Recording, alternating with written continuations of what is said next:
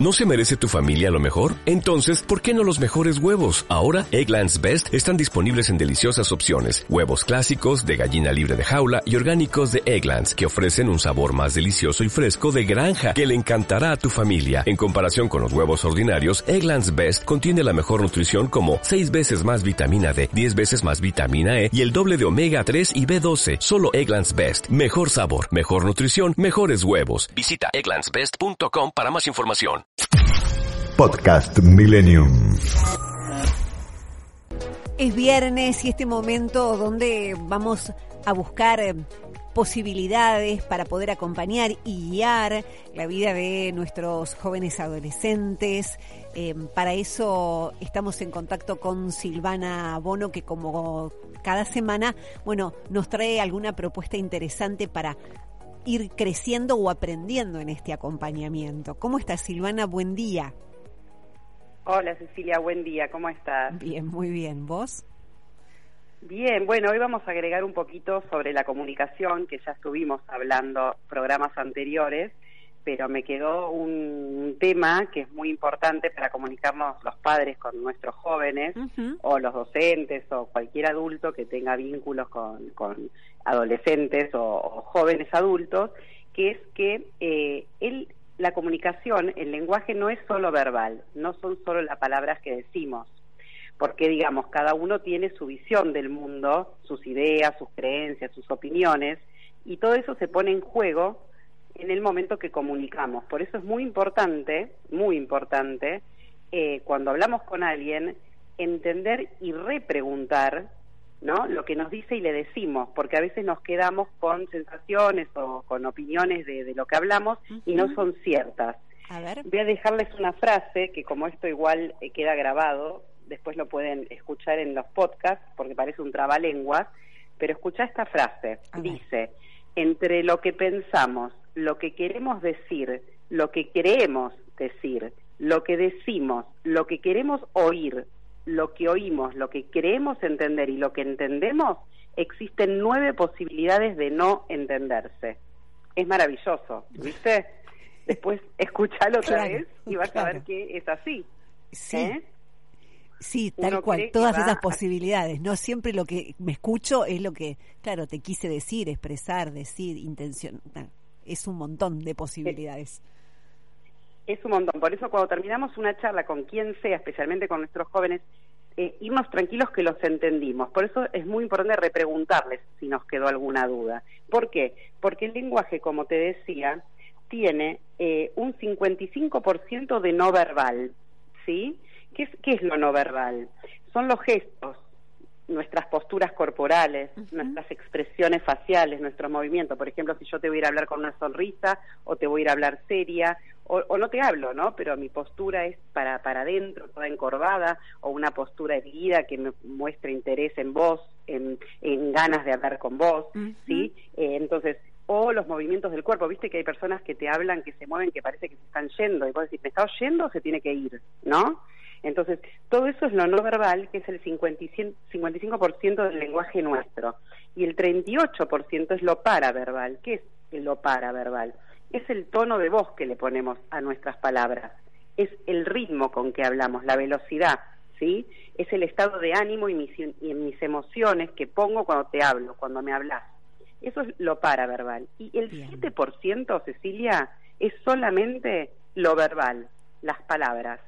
Mira. ¿Te das cuenta cuando uno imagínate vos charlando con, no sé, con amigos tuyos, tus hijos, tus parejas, lo quien sea. Totalmente. Solamente el contenido de la palabra es el 7%. Entonces es muy importante cuando nos encontramos con el otro, eh, la escucha activa. ¿Qué es la escucha activa? Que el otro te vea que lo estás escuchando con atención, no mirando el celular, mirando el techo, o viste esas personas que se, idas que no están en ese lugar es muy importante, muy importante hacerle sentir al, otro con tu postura corporal que estás ahí y que estás atenta. ¿sí? Totalmente, que lo estás recibiendo, digamos, ¿no? Escuchando y recibiendo lo que te está diciendo. Exacto, exacto. Viste que los jóvenes parece que no te escuchan y vos le decís, ¿me estás oyendo lo que te digo? Eso creo que nos pasa todos los días porque están en, en, su mundo, porque somos intensos para ellos o no acuerdan. Entonces está bueno que cuando uno termine una conversación, decirles, o, o, que alguien nos diga, estaría buenísimo, ¿no? Eh, bueno, según lo que veo, a vos lo que te pasa es tal cosa, ¿no? Si no te entendí mal, me dijiste que no andabas bien en, en, algún tipo de situación, como para, digamos, de alguna manera poner refuerzo a lo que te dicen, ¿sí? ¿Esto qué hace? Lleva a evitar, digamos, suposiciones. ¿Qué me habrá dicho? ¿Eh? y quedarte con esa duda es terrible porque eh, es como que te vas con esa duda, se sintió bien, se sintió mal, qué me dijo, qué no me dijo. Entonces, reforcemos lo que el otro nos comunica para irnos tranquilos que no hay malos entendidos y no hay suposiciones. Entonces, el mensaje de hoy es, no es solamente cómo suenan las palabras, ¿no? Como el contenido de las palabras, sino nuestra cara, nuestra postura, nuestros tonos, eh, nuestra energía cuando vamos a hablar con el otro. Entonces, preste mucha atención en lo paraverbal y en lo no verbal.